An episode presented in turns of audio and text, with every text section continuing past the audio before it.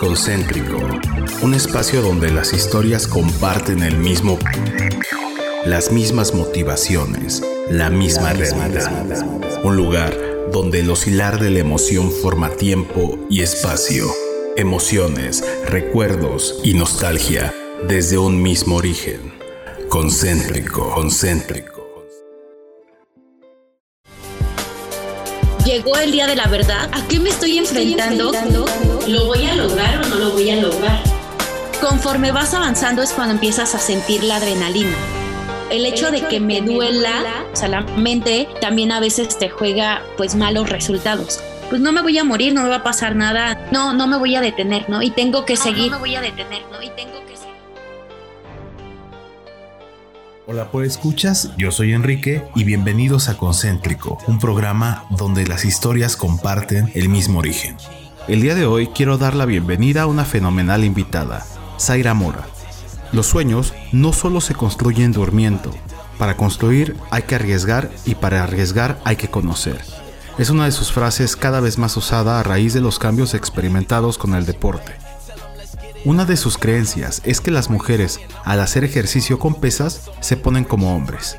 Le gusta disfrutar más de los resultados que del inicio, pero es un punto que le motiva continuamente. Demos la bienvenida a Zaira Mora. Hola Zay, ¿cómo estás? Hola Enrique, muy bien, gracias. ¿Y tú? Todo excelente, Sai. Pues qué bueno que aceptaste la invitación para estar aquí en Concéntrico. Eh, la verdad es que este tema que, me propusiste que pudiéramos platicar se, escucha muy, muy interesante. No lo conozco. Eh, pude ver un poquito acerca de ello y esto es el Spartan Race. Pero cuéntame, ¿cómo es que tú iniciaste en esto? ¿Qué es inclusive? Porque quizá muchos escuchas no lo sepan y, pienso que es muy, muy interesante. Pues mira, yo inicié con esto, eh, creo que a raíz, antes de eso voy a explicar un poco más de qué es un Spartan Race y en qué consiste, cuáles son los ejercicios, etcétera, ¿no? Claro. Pero bueno, un Spartan es prácticamente una competencia de hacer diferentes obstáculos. Entonces tú durante una carrera durante una cantidad de, recorridos en kilómetros, te encuentras con diferentes obstáculos, que puede ser algo muy sencillo de brincar una tabla, de cargar algo ligero, o hay algunos otros que sí tienen como mayor esfuerzo, tanto físico como mental. Y creo que a veces lo mental tiene mucho que ver también con, con la finalidad de decir y sentirte capaz para terminar los obstáculos. Y ahorita yo te voy a platicar un poco de qué forma a mí me pegó emocional y mentalmente el no sentirme tan segura conmigo. Pero bueno, un Spartan es eso, durante ciertos kilómetros a una cantidad te encuentras con diversos obstáculos que pueden ser pasamanos, pasar pecho tierra, eh, brincar eh, tablas o cargar algunas otros, algunos otros objetos. Incluso hay algunos que son de lanzas que tal cual el objetivo es que quede eh, pues ensartada la lanza en, la pared que tienen ellos ahí, ¿no? Entonces es prácticamente Spartan y si no mal recuerdo, uno, incluso una de las personas que conozco, me comentaba que el primer Spartan aquí en México fue un poco un poco aburrido diría yo porque era tal cual de brincar, o sea, encima de los coches, o sea, de hacer como un poco más de, de relajo y lo siento yo que más que el esforzar como tu cuerpo a generar ciertos, eh, pues sí, ciertos ejercicios y motivar tu cuerpo de ciertas formas a llegar a otros límites que tal vez no conoces. Que eso para mí es lo que hoy representa un Spartan, ¿no? El, el haber roto con ciertos paradigmas que tenía de, del hacer ejercicio, de cargar pesas y algunas otras características, ¿no? Pero eso es prácticamente un Spartan. Y eh, generalmente con quien lo ves eh, es principalmente en los entrenamientos, por ejemplo, muy marcados de la milicia o de la marina, son como muy ejercicios muy similares, ¿no? algo así. De hecho, ahorita el que viene, que es el 27 y 28 de noviembre, eh, es el primero que se va a hacer aquí en México que se llama Honor Race. Y ese Honor Race va a estar la milicia participando, que se ya se venía trabajando yo creo que desde hace como unos seis, siete meses que se estaba como especulando que iba a existir esta competencia, ¿no? Entonces, prácticamente ese es un Spartan Race. Oye, pero está bien interesante porque, digo, eh, vi como tres puntos importantes aquí. El primero de cómo nació, que como decías que el primer Spartan fue como que tenía varias pruebas que quizá no son las de hoy, que quizá no daban como ese, ese plus a lo mejor de los obstáculos, como sacándote de tu zona de confort. Y, después empezó a evolucionar, ¿no? Empezó a cambiar, empezó a centrarse más, supongo, en los individuos, por lo que tú me dices. Y eh, también entiendo que, como, como bien decías, de, los, de la milicia, de los militares, que por cierto ahí tengo una muy buena opinión. Generalmente yo, yo admiro mucho ese tipo de, de personas. ¿Por qué? Porque generalmente están preparados para soportar cualquier o casi cualquier tipo de situación, ¿no? De, supervivencia incluso, que ya si lo transmites a, la vida diaria, como que te hace pensar que, en realidad puedes prepararte para, para esos obstáculos, como en el Spartan Race, que te da la vida, ¿no? Y que poco a poco vas como que encontrando, encontrándote nuevos y que al final, mm, pues la vida es igual a veces, ¿o no crees? Sí, o sea, sí tienes, fíjate que nunca había hecho como esa comparación entre un Spartan y, la vida, pero creo que sí tiene mucho sentido, ¿no? Eh, tú puedes iniciar, incluso hasta tiene que ver mucho para los que somos emprendedores o empresarios, ¿no? Tú cuando arrancas un proyecto, que es lo mismo que cuando arrancas la carrera, arrancas con tanta adrenalina y tanta emoción y, tantas cosas positivas que literal te hace llegar a límites que tal vez ni siquiera conocías, ¿no? Eh, bajar los niveles de este o, los tiempos que tú estás recorriendo cierto, cierto camino y cosas así.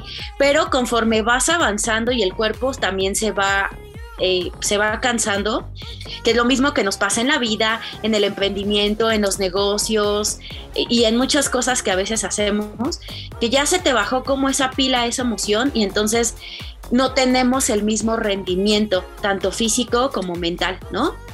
Entonces, una de esas cosas, eh, justamente que, que yo creo que sí funciona muchísimo, es el que el que tú siempre mantengas la vida y, las actividades y las cosas procurando tener como el mismo ritmo. Y ya prácticamente otra vez al final, cuando ya estás viendo la meta muy cerca, es cuando otra vez te vuelves a inyectar de esa misma energía y adrenalina para seguir avanzando. Exacto, así como, como que tienes que mantener de alguna manera tu motivación, ¿no? Porque al final... Eh, pues supongo que cuando ya te cansas en, una carrera, o ya ni siquiera, como decías, la lanza la tienes que aventar, pues supongo que sacas las fuerzas de donde sea y, mantener con esa, mantener tu mente, creo que es de lo más difícil, supongo, que es lo que preparas más, como en la vida. Sí, o sea, mira, te voy a platicar el yo porque inicié en un Spartan. Ok. Eh, la persona que actualmente es mi novio, él hace como justamente como muchas carreras. Él empezó primero eh, corriendo, fueron sus primeras competencias, y después empezó a realizar actividades así para Spartan. Pero así un día de vi que existe un Spartan, eh, me voy a meter y voy a entrenar como yo considere. Entonces, eh, tenía muy poco que mi papá había fallecido y él me platicaba, ¿no? De, del Spartan y siempre era como esa motivación de vamos a correr, eh, vamos, eh, vamos a hacer este ejercicio, vamos a no sé qué, etcétera, ¿no? Y de mi lado, aunque me gusta hacer ejercicio, no había sido nunca como, ¿cómo decirlo? Como esa finalidad de sí quiero hacer esto en la vida, ¿no? O sea, no, si hoy tengo tiempo para salir a andar en bicicleta, que es lo que más me gusta, o patinar, lo hago, pero si paso meses sin hacerlo, la realidad es que para mí no tiene un mayor peso, ¿no? Entonces él se la pasaba platicándome de esas cosas y medio me enseñaba videos y así como que, ah, sí, está padre y ya. Resulta que, que en esa época, que fue justamente eh, poco antes de que empezara la pandemia, cuando mi papá fallece, durante ese proceso, pues el que mi negocio estaba mal, entre que no podía salir tanto a la calle y distraer la mente y cosas así, pues estaba yo como en una, sentía que estaba en una depresión que no me hacía sentirme motivada o alentada a hacer otras cosas. un día él llega y me dice, eh, ay, ¿qué crees? Ya se viene la inscripción para el Spartan que es en Acapulco, ¿no? Y yo así de, ah, está bien, sí. Y en el momento mi impulso, o sea, fue como esa parte solo de quererlo hacer por, por salir de donde yo estaba, de cómo me sentía, ¿no? Ok. Entonces fue como que en el momento de, me voy a inscribir contigo. Y él se me queda viendo y me dice, ¿en serio? Y yo, sí segura. Y yo, sí, vamos a pagarlo de una vez. Porque yo soy mucho de eso. O sea, la forma en la que incluso yo puse mi negocio y muchas cosas que yo te pudiera platicar que he hecho en mi vida de forma tanto personal como profesional, han sido así de, ah, mira, ahí está la catsup, quiero catsup y voy y la agarro, sin importarme qué es lo que esté comiendo, lo que esté haciendo, ¿no? Por mencionar un ejemplo. O en el momento fue como de, sí, me voy a inscribir y tiene que ser ahorita. Nos inscribimos y después de eso fue como de, ya no, no puedo dejar o no puedo decir, no quiero entrenar, no tengo ganas de entrenar o simplemente déjame aquí en la casa, porque yo sabía que tenía una obligación, una responsabilidad, ¿no? Y aparte yo siempre era como pensar el, el hecho de qué vergüenza va a ser que yo ya esté inscrita, que haya avanzado la carrera y que me quede a la mitad o que me tengan que sacar en una camilla. O sea, imaginaba esos escenarios así súper catastróficos que yo decía, no, o sea, qué pena, ¿no? Qué oso. Sí. Entonces, pues cada vez que no tenía ganas, pues eran la, justamente las situaciones que a mí me hacían decir, tengo que ir a entrenar. Y obviamente conforme fui avanzando, pues empecé a ver ciertos cambios en mí, ¿no? Que no solamente tenían que ver con cambios físicos, sino empezó a ver mucho eh, ese cambio de, mentalidad, ¿no? Yo sabía que regresaba de hacer ejercicio y aunque yo me seguía sintiendo en depresión, en tristeza, en angustia, cosas así, de todas formas terminaba con esa sensación de, de decir, sí quiero más, sí quiero seguirlo haciendo.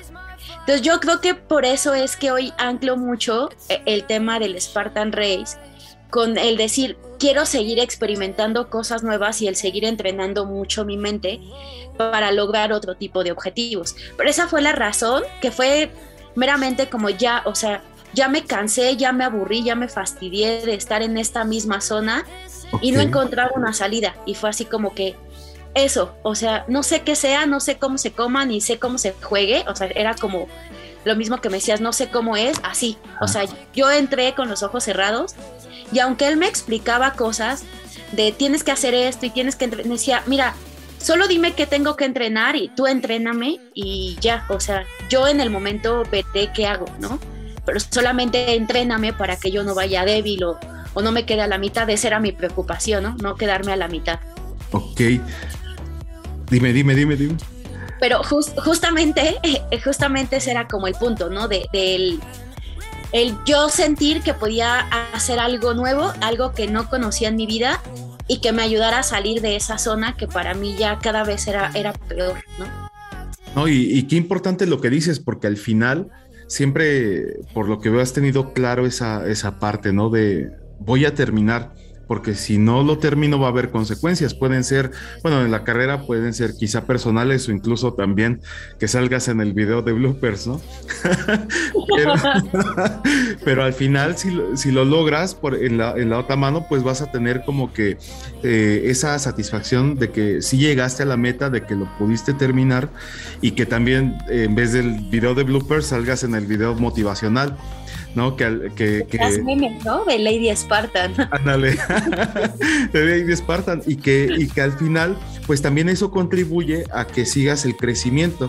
Si lo pasas al nivel de negocios es, vas a invertir tiempo, vas a invertir esfuerzo, vas a invertir dinero inclusive, eh, quizá en las primeras pierdas, eh, y después poco a poco vas a ir ganando, ¿no? Y al final eh, por lo que entiendo, pues te va dando nuevos retos a la vida, que inclusive en, situaciones difíciles, que es cuando ya se cansa el cuerpo la mente, de alguna manera, por, por alguna idea, puedes todavía seguir, eh, romper esos límites de los que hablabas al principio, y así como en el Spartan, como en la vida o como en el trabajo, pues vas diciéndole a la vida, pues échame más, o sea, está chido, tu cotorreo quizá, eh, me ha costado, pero bueno, eh, te estás quedando corta, ¿no? Claro. Y al final eso es lo que te hace crecer más exponencialmente. Definitivamente. O sea, mira, ah, si hoy tú todavía, o sea, a pesar de que yo ya hice el Spartan y sé que correr es una de las cosas básicas, tú aún así me dices, vamos a correr y te voy a decir que sí, pero no con la mejor actitud, ¿no? Te voy a decir, sí, vamos, ¿no? Ok. Y sé que es algo que tengo, que tengo, que tengo que hacer, más no algo como, por ejemplo, el resto de cosas de las quiero hacer, ¿no? O sea, yo ya estando en la carrera sé que voy a cargar cosas y que me voy a ensuciar. Y eso, es, eso también es algo muy característico, sí, de mi personalidad, ¿no? Si tú me dices, ve, corre, yo como que el hecho de sentir que sea tan monótono, el que no encuentres como algo pues, tan divertido, el que no puedas ver más cosas o así, o sea, para mí es muy tedioso, muy pesado. Y yo recuerdo que los primeros entrenamientos, o sea, eso me da mucha risa porque las, primera vez que, las primeras veces que iba yo a correr, pues te platico, Kike, que a lo mejor corría un kilómetro a ocho minutos, ¿no? Ok. Yo terminaba el, el entrenamiento, que no corría más de un kilómetro y medio. Yo terminaba el entrenamiento y era como que, ay, o sea, ¿qué? ¿Y eso qué, no? O sea, no me llena, no me gusta no, no, no le encuentro como saborcito, ¿no? Como esa, esa sal y pimienta. Esa carnita. Exacto, ¿no? O sea, no. Y hasta la fecha todavía el correr sí me cuesta mucho trabajo. Okay. Pero cuando ya después eh, se supone que nosotros los domingos necesitamos hacer fondo y que justamente los fondos es el que tú expongas a tu cuerpo a llegar a límites que, que a lo mejor entre semana no los haces. Una de esas ocasiones era como de, mira, como base, como son 5 kilómetros, el básico son 5 kilómetros, luego sigue otra carrera de 10 y otra de 21. La, básica es de 5. Ok, pues como vas a correr 5 kilómetros, pero es en la playa, necesitas correr 8 kilómetros para que justamente por el peso de la, de la arena y el cambio no te cueste tanto trabajo. Okay. Yo recuerdo que las primeras veces que fueron fondos para mí, pues mi novio me decía, vamos por 7 kilómetros, ¿no? Y entonces mi mente ya se había preparado desde horas antes que iba por 7 kilómetros. Llegaban 7 kilómetros 200 y yo ya iba, pero que si echaba chispas, o sea, como él, él evidentemente hace mucho más ejercicio que yo, ah. pues él ya iba un poco más adelante, a lo mejor me sacaba metros o así, ¿no? Casi nunca íbamos como a la par, porque tampoco las zonas donde corremos lo permiten. Entonces, por ejemplo, recorríamos por reforma y pues teníamos que ir en fila india. Entonces, o yo iba muy adelante y, o él iba muy adelante, ¿no? Cualquiera de las dos, pero no podíamos ir así eh, eh, a la par. Entonces, eh, yo recuerdo que en muchas ocasiones me pasaba que él iba corriendo y por mi mente iba, me las va a pagar, le voy a decir que porque no sé qué, o sea, la mente ya era y te juega mal, o sea, ya era un momento donde yo salía de sí y decía, ya no quiero, o sea, terminaba odiando ese momento. Pero era justamente lo que mi cerebro no se había terminado de programar a llegar a donde él decía, aquí ya, o sea, sé que ella ya llegó hasta aquí y ese es su, su máximo, ¿no? Entonces, yo recuerdo que muchas ocasiones era, durante ese último kilómetro, yo ir, o sea, diciéndole en mi mente todo lo que le iba a decir, o sea, una sandece de cosas y, y groserías. cosas así, o sea, de, güey, ¿qué no te das cuenta que me dijiste siete y para mí son siete? Ya terminaba muy feliz a los ocho y medio, ocho kilómetros y volteaba y me decía, ¿cómo te sientes, no? Y yo así como con, ya terminaba con esa sensación de ver, ver el cronómetro y decir, fueron ocho kilómetros y medio, algo que no esperaba, lo corría menos tiempo de lo que yo creía y entonces ya era como esa doble sensación, ¿no? Sí. o le reclamo o mejor le agradezco que gracias a este esfuerzo llegué a esto, ¿no? Entonces siempre terminaba con esa, con esa doble cara y que sí en algún momento sí le dije, ¿no? Hay ocasiones en las que ya no puedo según yo y tú vas corriendo y yo te voy diciendo de cosas porque para mí es dime cuántos kilómetros voy a correr. Si tú me dices son 20, 20, 5, 5, pero a mí no juegues con esa parte de mi mente. Pero yo ahí me di cuenta que justamente no soy tan mentalmente fuerte. O sea, yo voy por un objetivo y cuando veo que el objetivo ya lo logré, ya, o sea, no es que diga voy a dar el objetivo y punto uno más. A mí me cuesta mucho trabajo, como yo veo que la mayoría de la gente que sobre todo se dedica al ejercicio, siempre hace, ¿no? Siempre es, voy a hacer 20 sentadillas y siempre es 20 más una, ¿no? O 20 más 3 o sea, eso todavía soy muy débil y me cuesta mucho trabajo, ¿no? O sea, 20 es la, meta mínima, ¿no? Es como que el, objetivo ya está cumplido y es lo mínimo que tienes que cumplir, porque a partir de ahí es lo que tú vas a comenzar a avanzar. Supongo que funciona de esa manera. Así es. Y, cuéntame entonces, ¿cómo es que esto de, que de repente eres tan estructurada de que 5 es 5 no más, no, no es cinco y medio, no es 4.8, sino 5 es 5.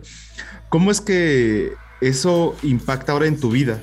Porque supongo que también eso, eso te ayuda o en algunos casos puede incluso pues también ponerte más retos. Pero ¿cómo es que esa mentalidad cambia en tu vida también? ¿Cómo se refleja?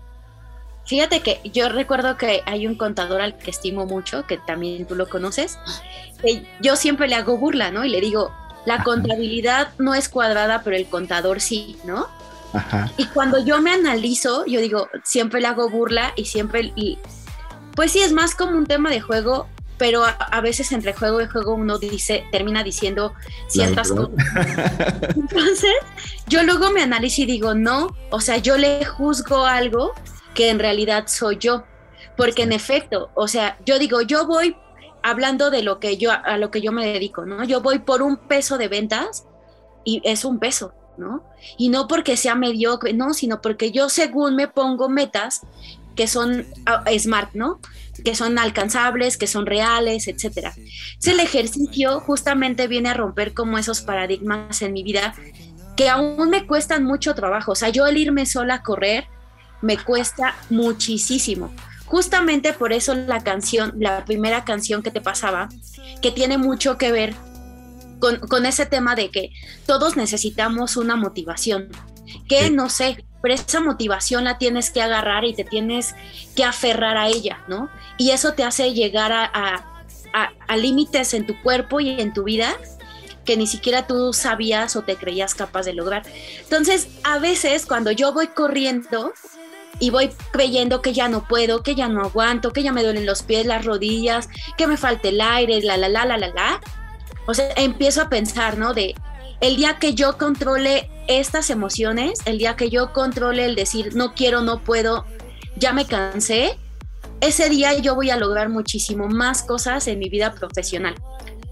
Una de las situaciones por las cuales yo busco mucho a, Alice, a una eh, psicóloga, es psicóloga y abogada, una de las personas que por las cuales yo busco mucho a ella es por esos factores que yo siempre le digo, a ver, yo no puedo terminar de hacer como eh, eh, o, de buscar como factores que me ayuden a divertirme en mi vida si no tienen que ver con un objetivo profesional. Si no tiene que ver con un objetivo de tengo que hacer, tengo que lograr, tengo que crecer, ta, ta, ta, ¿no? Todo tiene que ver con un tema profesional y lo que no esté relacionado a ello, siento que pierdo tiempo y que pierdo vida. Entonces el ejercicio de repente llega a mi vida y, no el ejercicio en sí, o sea, sino como este tipo de carreras y el tipo de preparamiento que debes de llevar, porque no, era, no es lo mismo que antes yo hacía, que ir a Zumba, ir a agarrar la bicicleta, o sea, no es lo mismo.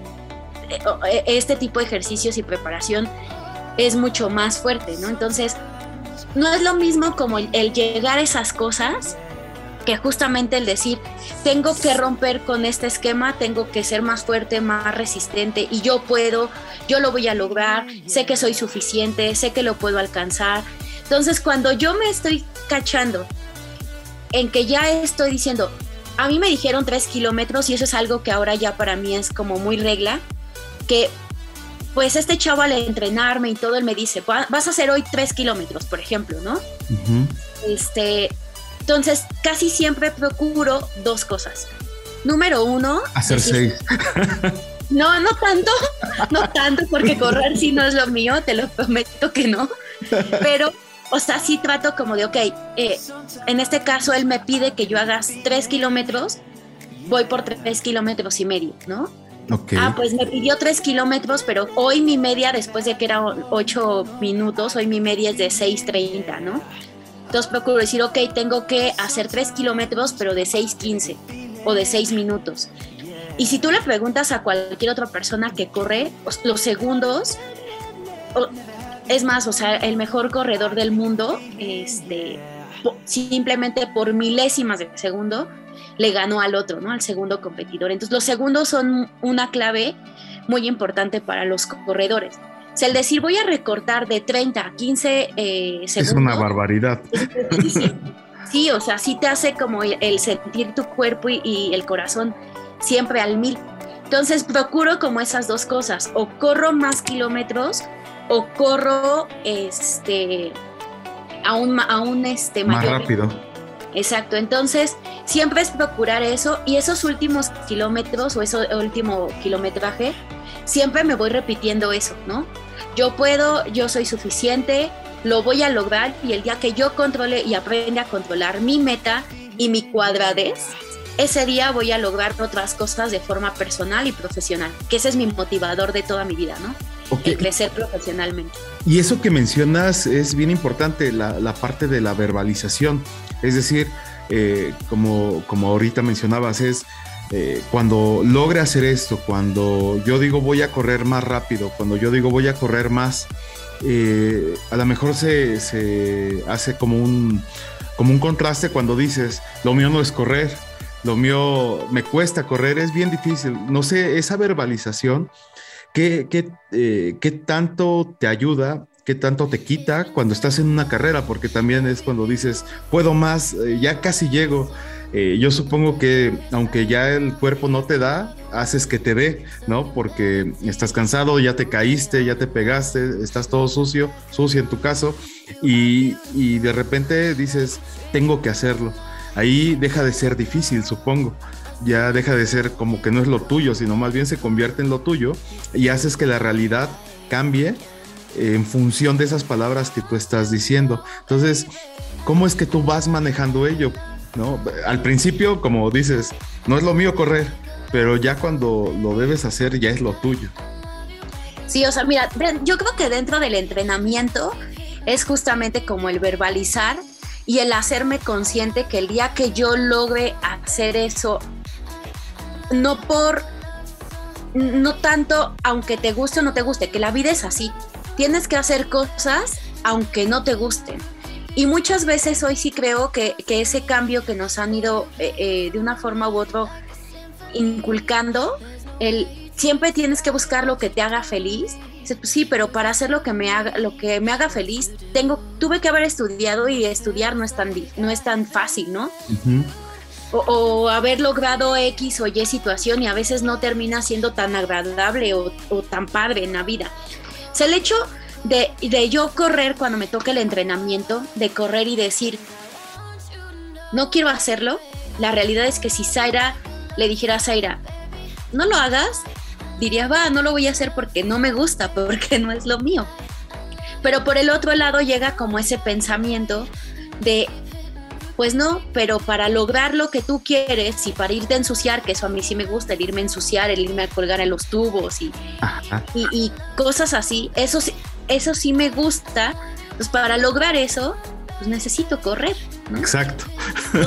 aunque no quiera, tengo que correr. Entonces, cuando termino por asimilar eso y, darme por vencida y luchar conmigo misma y luchar con mi zona de confort, ahí es cuando digo, pues ni modo, o sea, me cambio, eh, yo como tú bien lo decías, ¿no? El tener como una estructura y el ser a veces sí en ese aspecto tan cuadrada, le decir, ok, 5 para las 8, me tengo que cambiar porque me tengo que ir a correr. Quiera o no quiera, tengo que ir a correr. Entonces, como que esos cambios a mí sí me han servido, el, no luchar conmigo. No todo siempre es lo que yo quiero, lo que a mí me gusta y lo que a mí me satisface. Para lograr un buen éxito necesitas sacrificar cosas, que eso es lo que casi a los chavitos incluso hoy no les dicen, ¿no? para ser millonario todo te dice, ah, hay que ser millonario y te pintan la vida de un millonario. Y... Los cinco, los cinco consejos para ser millonario, ¿no? Exacto, ¿no? Pero nadie te dice que para ser millonario te tienes que parar, leer, eh, preparar, este, no sé, preguntarle a la gente cómo la ha regado, cómo no la ha regado, caerte 20 veces y levantarte 80. Con levantarte 20 no es suficiente, es levantarte 80. Entonces dices, pues no todo es tan sencillo y no todo es de ya logré tener esto y entonces ya me puedo sentar cómodamente. La realidad es que nunca terminas, justamente, fíjate que ahorita lo estoy razonando, nunca terminas de correr, siempre estás corriendo. que es lo que no nos gusta hacer a veces, pero que es necesario para alcanzar esas metas. Exacto. Y, oye, eso, eso está bien genial porque al final eh, cuadra, ¿no? Es decir, eh, digo, en, la forma, en la forma más nice de la palabra cuadrado, cuadra, va calzando eh, esta parte de, cómo es que tú vives eh, la experiencia primero de decidir que quieres hacerlo, después de luchar contigo al principio que lo vas a hacer, después comenzar a hacerlo sabiendo que es necesario para alcanzar un fin, ¿no? o sea, va evolucionando eh, esta parte mental individual tuya eh, en tu experiencia por el Spartan Race, pero también si lo ves desde el lado de cómo empezó el Spartan Race con esta parte de los coches que contabas, ha ido evolucionando también, ¿no? Junto con, con las personas. Y que al final el resultado, quiero pensar, pues es de que te abre todo este mundo de posibilidades escondidas desde los límites físicos de tu propio cuerpo que al final reflejas en la realidad misma de, pues de las personas con las que estás, ¿no?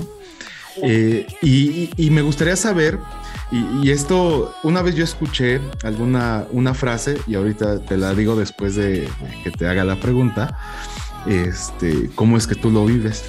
¿Qué sientes eh, en ese instante, eh, yo creo que un instante atrás de que dan, no sé si es un balazo de carrera, de, iniciar la, carrera o hay un sonido, no, no sé cómo es, pero tú qué sientes justo en ese instante antes de que va a iniciar? Nervios, emoción, pero eso quiero que me lo cuentes después de este primer corte musical.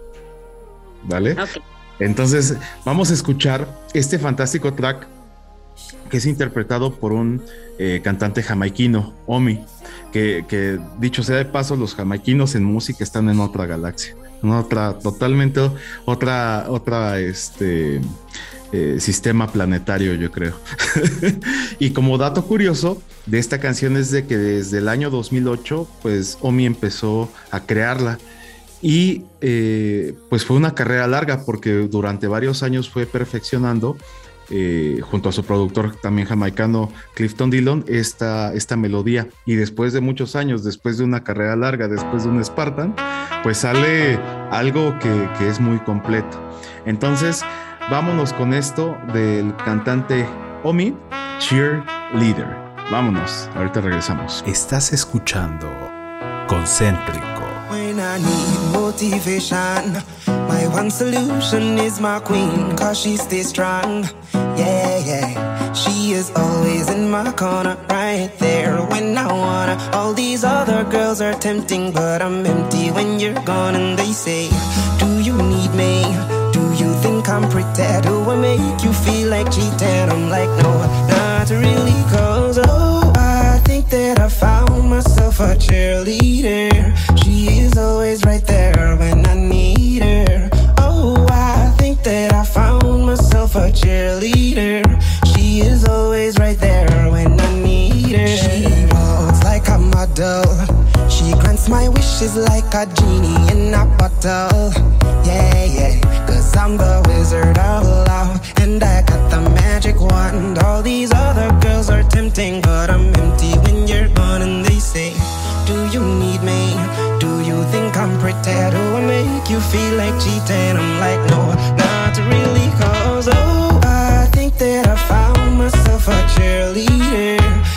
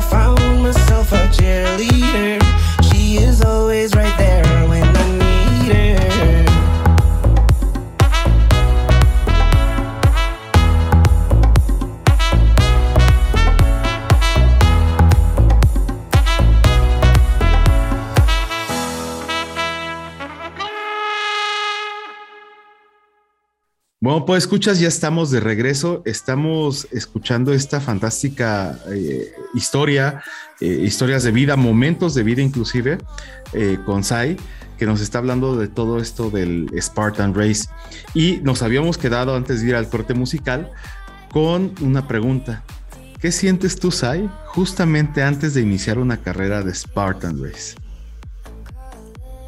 Pues mira, fíjate que desde tiempo antes, o como una semana antes, me preguntaba, ¿no? Oye, ¿y qué sientes? ¿Sientes miedo? ¿Sientes emoción? ¿Sientes nervios? Y yo, nada, o sea, nada. Ay, no, no puede ser posible que no sientas nada, o sea, no sabes, ni siquiera sabes a qué te vas a enfrentar y yo, no siento nada, ¿no? Ah. Llegó el día de la verdad, o sea, simplemente de- desde el- ese día que sabíamos que íbamos a correr porque era por la tarde-noche, y me volvieron a preguntar lo mismo, ¿no? De, ¿qué sientes? Y yo, todavía nada, o sea, yo, fíjate que eso es algo muy mío, o sea, yo Ajá. ni siquiera en cosas que, que pudieran, la mayoría de la gente pudiera decir, híjole, o sea, sentí un impacto, o sea, no. Generalmente yo no siento nada, sino ya hasta que estoy avanzando es cuando empiezo a, a- a como a despertar y a darme cuenta. Pero esos momentos, o sea, todavía eh, horas antes, yo era como, pues no, no siento nada, no siento ni miedo, ni nervios, ni emoción, ni... Pues es que para mí es algo más que quiero hacer en mi vida y ya, ¿no? O sea, Ok. X. Estando ahí, no, y de verdad, ¿eh? Estando ya ahí, o sea, y viendo como toda la gente y todo, ¿qué sientes? Y yo es que todavía no siento nada, ¿no? O sea, yo creo que ya que avance o ya que lo vea es como voy a sentir. Y ya justamente cuando empecé a avanzar, porque aparte, pues tú empiezas a ver, y, eso sí fue algo que a mí de repente como que me impactó, ¿no? Empecé a ver chavos y chavas con cuerpos espectaculares y pues yo me veía y decía, pues ni cuándo voy a llegar ahorita a ese cuerpo, ¿no? Entonces, ¿a qué me estoy enfrentando que en realidad todavía ni siquiera sé? Y, y- y de repente sí fue como ese impacto de decir, ¿lo voy a lograr o no lo voy a lograr? ¿no? Por, por ver justamente gente, gente así.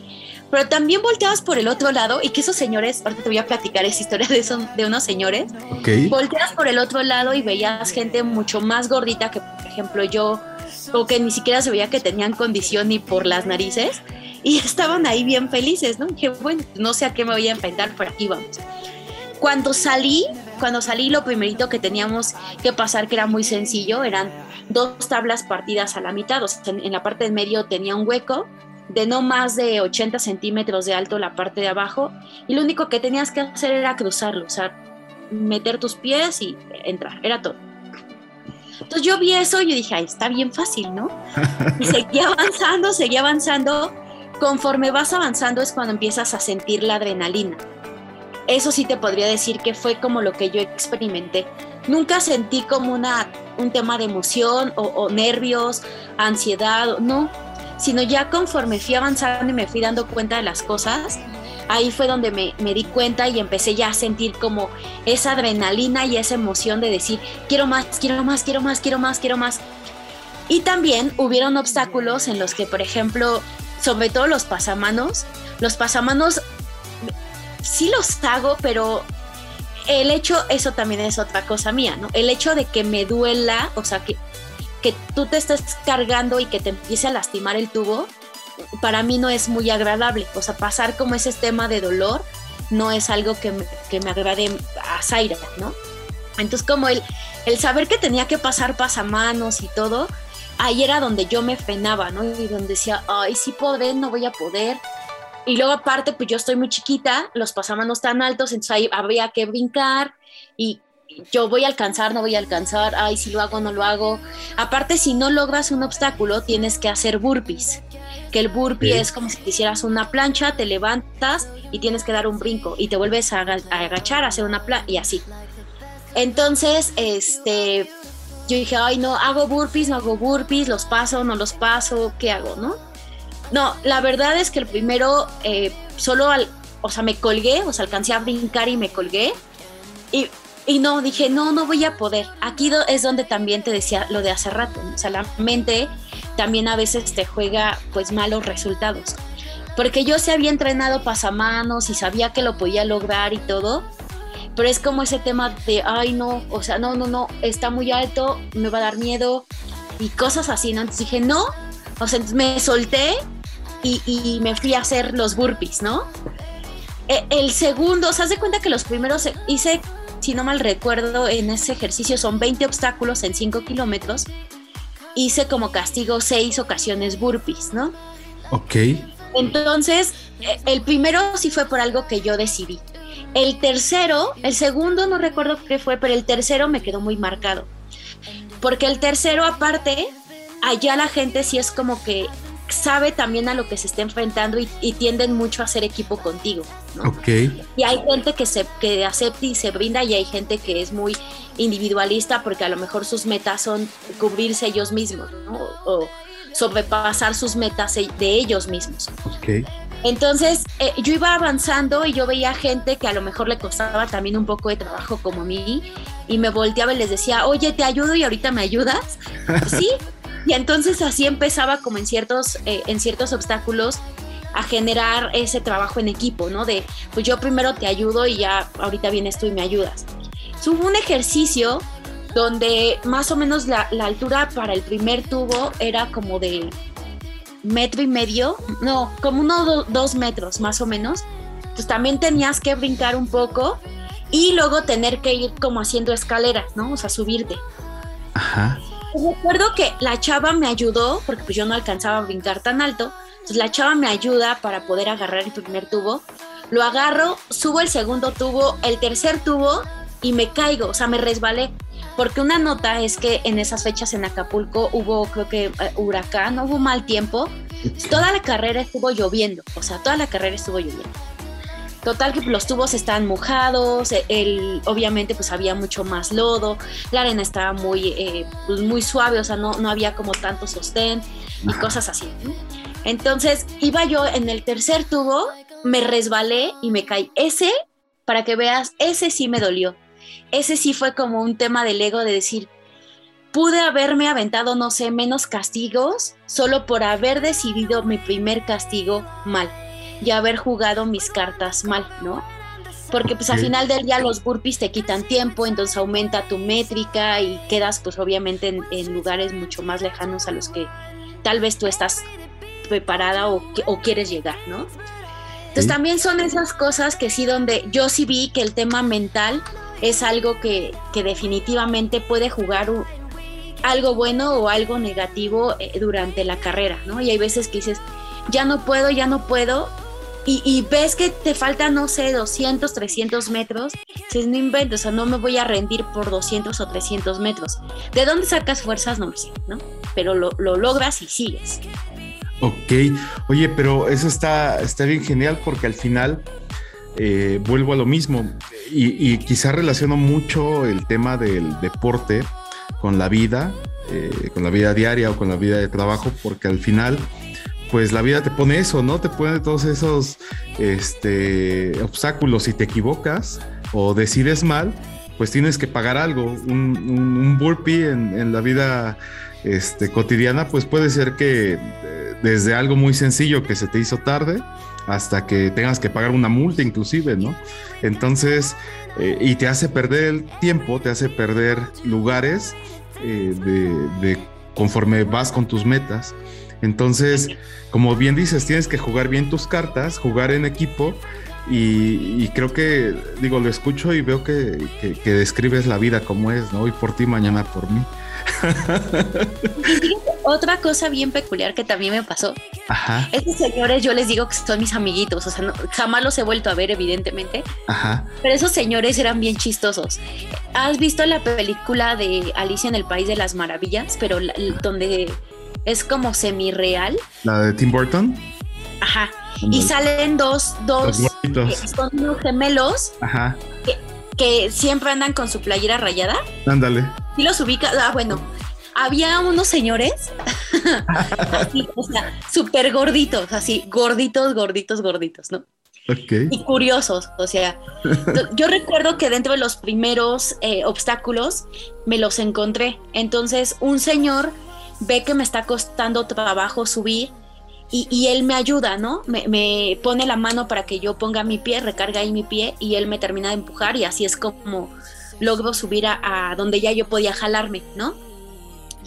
Entonces, eh, después su compañero está haciendo el mismo ejercicio, entonces a mí se me ocurre como acercarme y pues también darle la mano. Sabía que a lo mejor no le iba a ser de mucha ayuda mi, mi mano, obviamente, pero pues el señor de todas formas agarró mi mano y trató de, de, pues, de pasar el obstáculo. No lo pasan los señores, o sea, el amigo no lo pasó, el otro sí, uno sí, uno no. El chiste es que se baja y, y sigue avanzando, ¿no? O sea, no hizo los burpees, nada.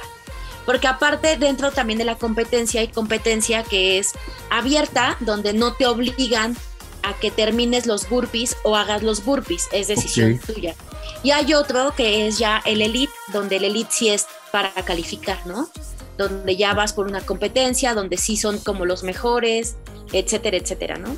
Entonces, bueno, la que yo competí fue la abierta, entonces no había alguien que, sí hay gente que te dice, son 25 burpees, ¿no? Y, y te los van contando, te dicen, ya te faltan pocos.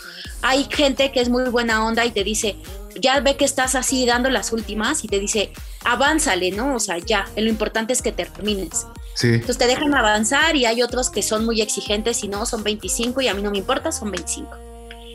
El estos señores se va, se cae el otro, el amigo, y entonces este se avanzan, o sea, se cae el señor, se avanza, yo sigo corriendo. Ya, pues quién sabe, ¿no? Yo veo que ellos avanzan. Yo sigo en lo mío.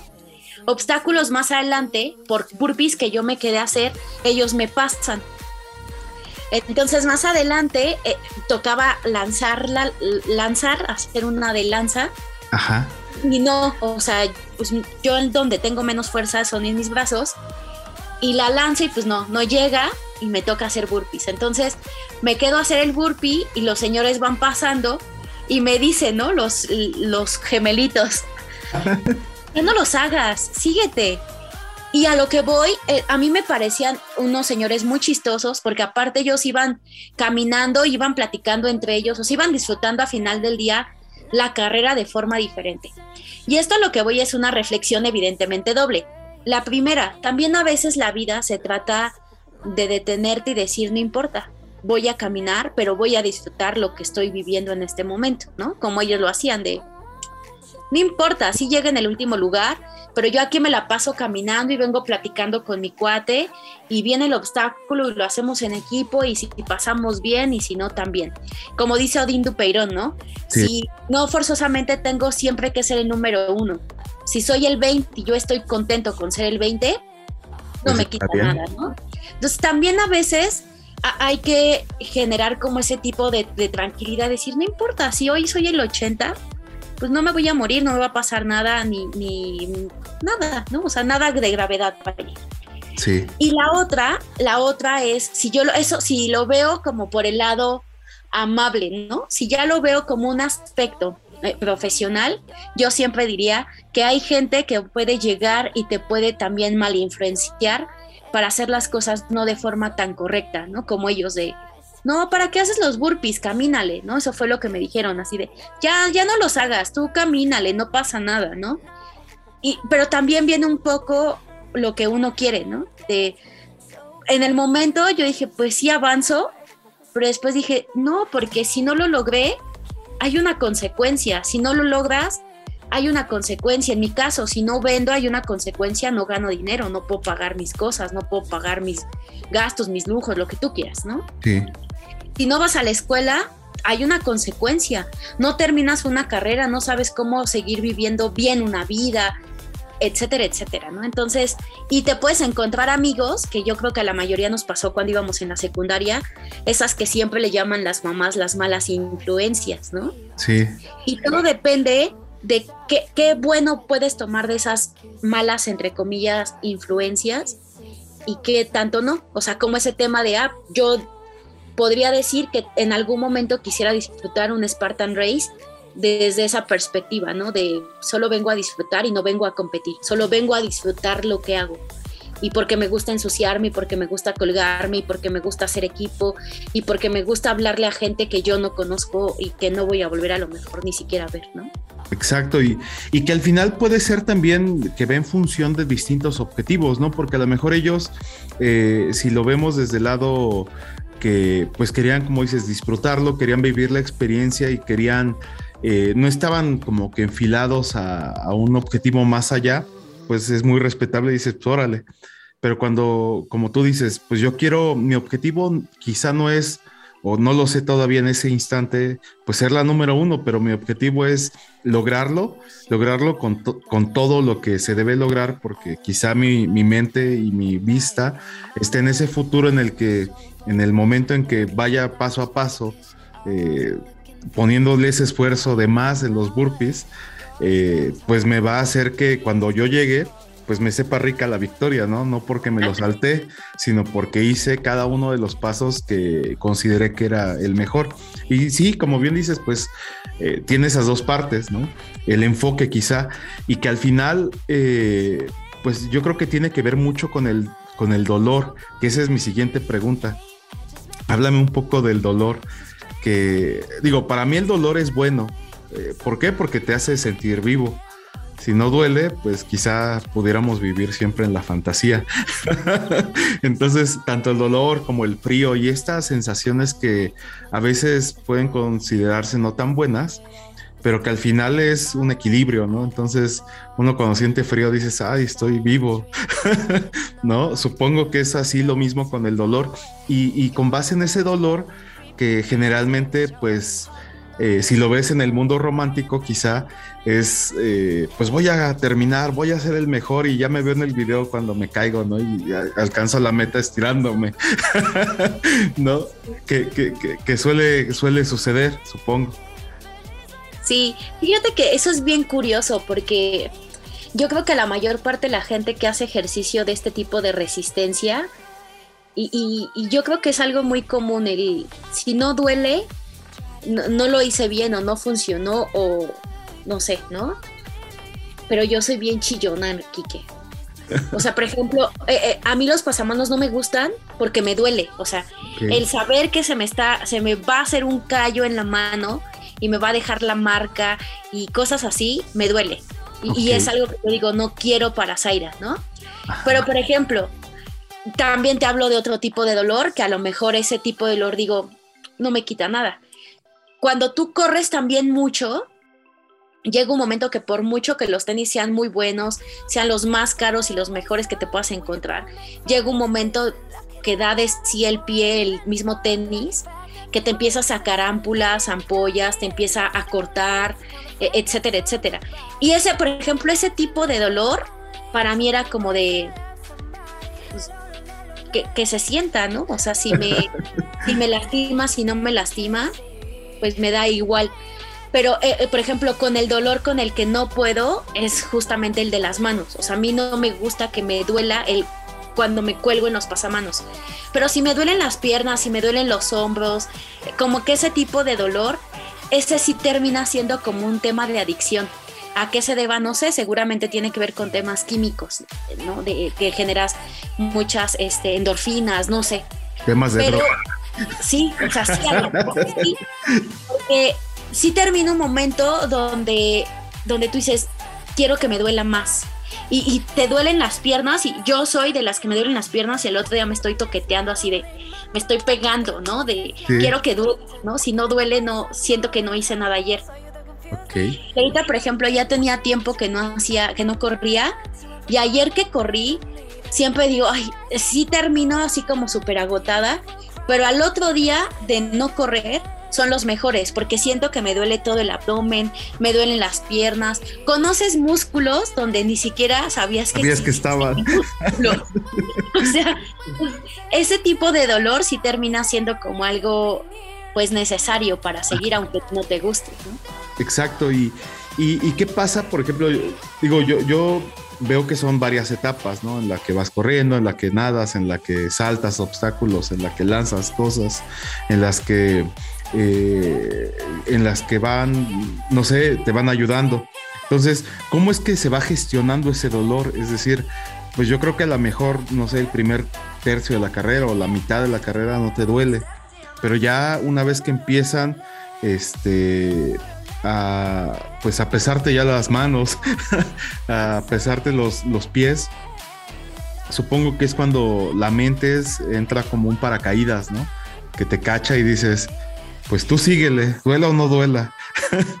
no sé, porque ya tienes a lo mejor visualizada la meta, dices, ya sé lo que se va a sentir llegar y, sentir que lo logré, fui suficiente, que, que pues ahí está otra vez, los que decían que no, no sé, todo, toda esta parte como que entra en juego, ¿no? Y el dolor pues quizá pues está ahí para recordarte que pues que debes entrenar más quizá o está ahí para impulsarte inclusive. ¿Qué es lo que pasa en tu mente en ese momento y con tu cuerpo? Pues mira, yo creo que siempre es como una doble función, ¿no? Por un lado, sí tienes ese tema de, o sea, hablando por ejemplo en la carrera, sí hay un momento donde, al menos yo, no sé si eso les pase a todos, donde sí me detuve y fue como que dos segundos, o sea, sigo o no sigo, ¿no? Entonces fue como esos dos segundos donde... emoción. sí, o sea, donde volteé a ver. Aparte, o sea, antes creo que en las carreras pues sí te dejaban que la gente estuviera ahí como que en toda la ruta. Y hay gente muy buena onda que aunque no te conozca te echa porras, ¿no? Y eso te ayuda a que tú sigas avanzando. Pero había muy poca gente dentro de, o sea, en, la ruta. Ajá. Pero en el momento en el que yo me detuve, que, era donde me estaba, aparte me estaba pegando las olas del mar. Ok. Pues medio yo me detuve y, y volteo porque había una familia que estaba ahí sentada en unos camastros y me empiezan a gritar, no te detengas, sigue, sí. Entonces llega ese momento donde dices, sí, no, no me voy a detener, ¿no? Y tengo que seguir. Entonces, aparte también te empiezas a hablar contigo, ¿no? Y empieza como el, el, diablo bueno y el, y el angelito, ¿no? El diablo malo donde dice, ya no, o sea, ya. Pero algo que sí puedo decir mucho y que eso sí creo que es mucho mío, es como ese tema de si ya lo hice, o sea, si ya estoy aquí, lo tengo que terminar. Entonces, muy pocas veces creo que en toda mi vida han sido momentos donde yo diga, ay, como que mejor no, y aquí me quedo, ¿no? casi no. Casi siempre es como ese aspecto del cómo sí y, y qué me falta para lograrlo, ¿no? Entonces, solamente en ese momento cuando me detuve y la familia enseguida empezó a gritar, fue cuando dije, sí es cierto, o sea, y yo seguí, o sea, seguí avanzando, seguí avanzando. El único obstáculo que me dio miedo Y, que no logro entender por qué, e, es uno, fue uno como de altura. Tú tenías que, son como, como si fueran unos pasamanos y, y tienen aparte una red, entonces tú tienes que ir escalando la red pasas del otro lado y la red es diferente. Cuando tú estás viendo hacia abajo para, para voltearte, o sea, está así como en, triángulo. Cuando tú estás en el pico de, en el pico del triángulo para pasar a la otra parte de la red, tienes que ver hacia abajo. Cuando yo vi hacia abajo, sí fue como que si aquí me caigo, o sea, ya fui, ¿no? y aparte, pues iba gente que iba mucho más rápido que yo, que se veía que ya tenían mucho más agilidad y experiencia. Sí. Entonces era una pareja, un chavo y una chava. Entonces el chavo le dice a la chava, ya, ya, ya, pásate, pásate cuando la chava se va a pasar y suelta la última cuerda que, yo estaba pisando también, sentí así como que el desajuste, ¿no? Y yo, ay, no, no, no, no, espérate, espérate, no te muevas, déjame, vengo yo también. Y entonces el chavo se empezó a reír y me dijo, yo te ayudo, ¿no? Ya me ayudó a pasar del otro lado. Pero en medio, justamente en medio de la torre, eh, había mucha gente aquí en medio. Y te gritaba, ¿no? De tú puedes y no sé qué y no sé cuánto. Ya empecé a escuchar también de las personas que nos acompañaban, este, a mi novio y a mí, que ya nos empiezan así como a gritar, ¿no? De ya te falta poco, es el, el último obstáculo, la, la. Ese miedo termina por decir, o sea, yo terminé por decir como a la fregada del miedo, o sea, ya tengo que bajar porque yo ya quiero como sentir e-, ese tema de ya llegué a la meta, ¿no? Ajá. Entonces yo creo que son muy pocas las ocasiones en mi vida en general que he sentido ese tema de no lo voy a lograr, no puedo, o, de decir, espérate, aquí me detengo porque ya no hay más. Han sido muy pocas veces. Más bien es un, siempre he dicho, el problema de Zaira es iniciar, lo que sea. Pero mi mayor problema y mi mayor debilidad es iniciar. Si yo dejo la dieta, para reiniciarla me cuesta muchísimo trabajo. Si yo dejo de correr, para volverme a convencer que tengo que correr, no, o sea, ya simplemente ahorita ya pasaron tres meses para volverme a convencer que tengo que correr. O sea, me cuesta mucho el inicio. Pero ya iniciando, ya no, ya no hay un tema de ya no quiero o de ya lo dejo a la mitad, ¿no? Ya, para mí ya es como el ya me sigo, o sea, ya no hay más, sigo. Y eso es importante, es decir, eh, algunas veces hay que decir que no, es decir, a lo mejor vas en una dirección y, tienes que decidir hoy no. ¿Cómo, cómo es que tú ¿Cómo, en el Spartan? ¿Cómo es que eh, tú dices, o digo, a lo mejor todavía no te ha tocado, pero quizá haya veces en que debas detenerte y decir, hasta aquí. Voy a poner un, un, caso muy burdo que me sucede desde hace mucho tiempo, pero que, que así me hace parar en seco. Hay veces en que uno pues le gusta comer, ¿no? Estás comiendo, estoy comiendo y de repente en seco paro y digo, no, ya no. Y luego las personas se me quedan y dicen así como que, como que no, venías bien, ¿no? Y digo, no, ya no, porque mi cuerpo de alguna manera me manda una señal que hasta ahí. ¿Cuándo es bueno decir que no?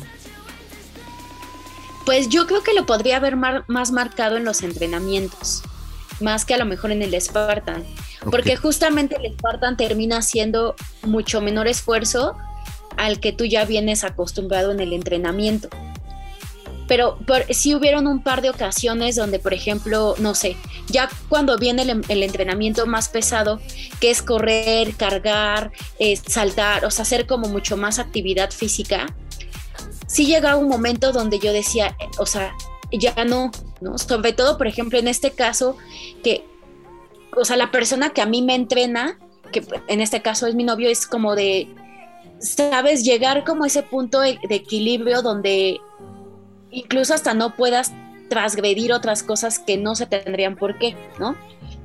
Entonces de repente es como, a ver, espérame, o sea, sí, sí quiero quedar bien contigo, por así decirlo, sí quiero quedar bien contigo, pero bájale dos rayitos, ¿no?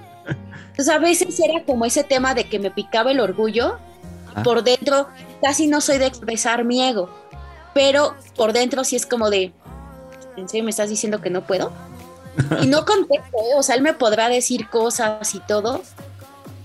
Y yo no contesto, o sea, simplemente me quedo callada y, avanzo, ¿no? Pero de repente, si era como ese tema de, no, o sea, ya mi cuerpo me está diciendo que ya no más. Y eso sí fue un par de ocasiones donde eh, hice mucho más esfuerzo del debido, que sí de repente fue como que empecé a sentir algo raro que jamás había sentido, como que el, hecho de que pues como si te echaran agua fría y sientes cómo se te va bajando la temperatura, así sentí. Wow. de repente yo volteé y fue como que, espérate, me siento mal.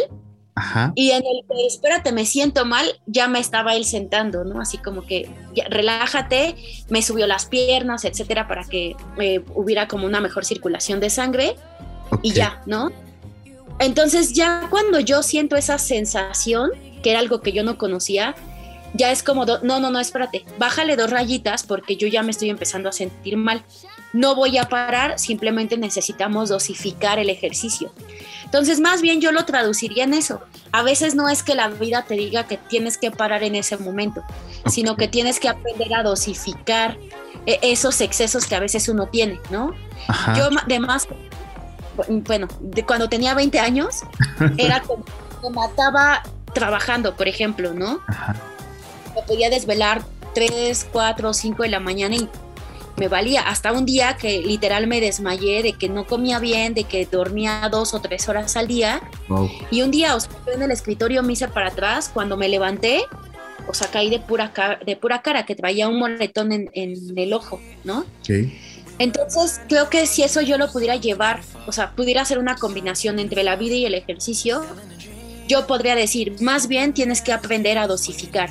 Si vas a decir, este mes no voy a hacer ejercicio y me la voy a pasar comiendo lo que yo quiera, pues no te vas a comer tampoco 20 hamburguesas en un día, ¿no? Sí, exacto. a lo mejor hoy me como una, o sea, todo este mes voy a comer hamburguesas, pero me va a comer una diaria. Entonces es aprender simplemente a dosificar lo que tú tienes en el momento, ¿no? Más no decir me paro de, de, lleno y ya no sigo.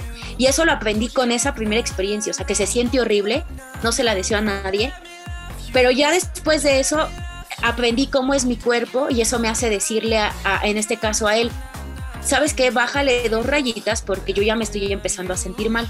Si quieres paramos, no, sí puedo, pero ya no a ese nivel. Entonces, si tú me pides que haga, no sé, series de 10, voy a hacer series de 7 o de 8, ¿no? Y a ver hasta dónde sigue aguantando el cuerpo. Si el cuerpo aguanta series de 8, me aventaré lo que falta de la rutina de A8, no de A10 o de A12, ¿no? Sí. Pero aprende a dosificar las cosas nada más, ¿no? Sí, eso es muy interesante y, e inteligente, la dosificación para que te alcance para el último jalón, supongo. y, ahora me gustaría preguntarte algo que, bueno, no, siempre escucho acerca de esto y es una duda muy real. Eh, el tema del público. Es decir, siempre vemos en el fútbol dicen que es el jugador número 12, eh, vemos que la cancha, eh, o por ejemplo cuando pelean los de box, que tienen todo el apoyo del público, pero generalmente eso es como desde el observador. Pero tú que estás en la carrera, ¿cómo es que, cómo es que el tema del público incide en ti? O sea, si los escuchas, no los escuchas, eh, a veces los escuchas, a veces no. Eso me gustaría que nos contaras después del siguiente corte musical, porque este corte musical tiene que ver mucho con eso. Eh, este track salió al mercado en mayo del 82, escrita petición precisamente de Sylvester Stallone para la película de Rocky 3. Estoy hablando de Eye of the Tiger y hay una serie de memes inclusive de gente que va corriendo, precisamente alguien se le empareja en el coche, le pone esta, esta canción y pues él celebra como Sylvester Stallone en la ya clásica película, película de culto diríamos. Entonces, pues vámonos con esto, pues escuchas Eye of the Tiger y seguimos aquí en Concéntrico. Vámonos. Estás escuchando Concéntrico.